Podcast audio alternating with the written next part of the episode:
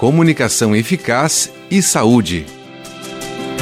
Processamento auditivo é a forma pela qual o cérebro analisa e interpreta os sons que ouvimos. É diferente de uma perda auditiva. Você pode ter uma audição excelente, mas não processar os sons adequadamente. Ter um bom funcionamento do sistema auditivo central é essencial para a comunicação oral e para o desenvolvimento cognitivo, emocional e social, especialmente em crianças. Desenvolver essas habilidades pode melhorar a compreensão da fala e a capacidade de aprendizado. Você pode ler em voz alta para a criança criança e pedir para que ela reconte a história. Brincar de adivinhar os sons em que a criança deve identificar o som produzido por um objeto, por exemplo, uma porta batendo, uma palma ou o som de um animal. São dicas simples, mas muito eficazes para fazer em casa e estimular o processamento auditivo central.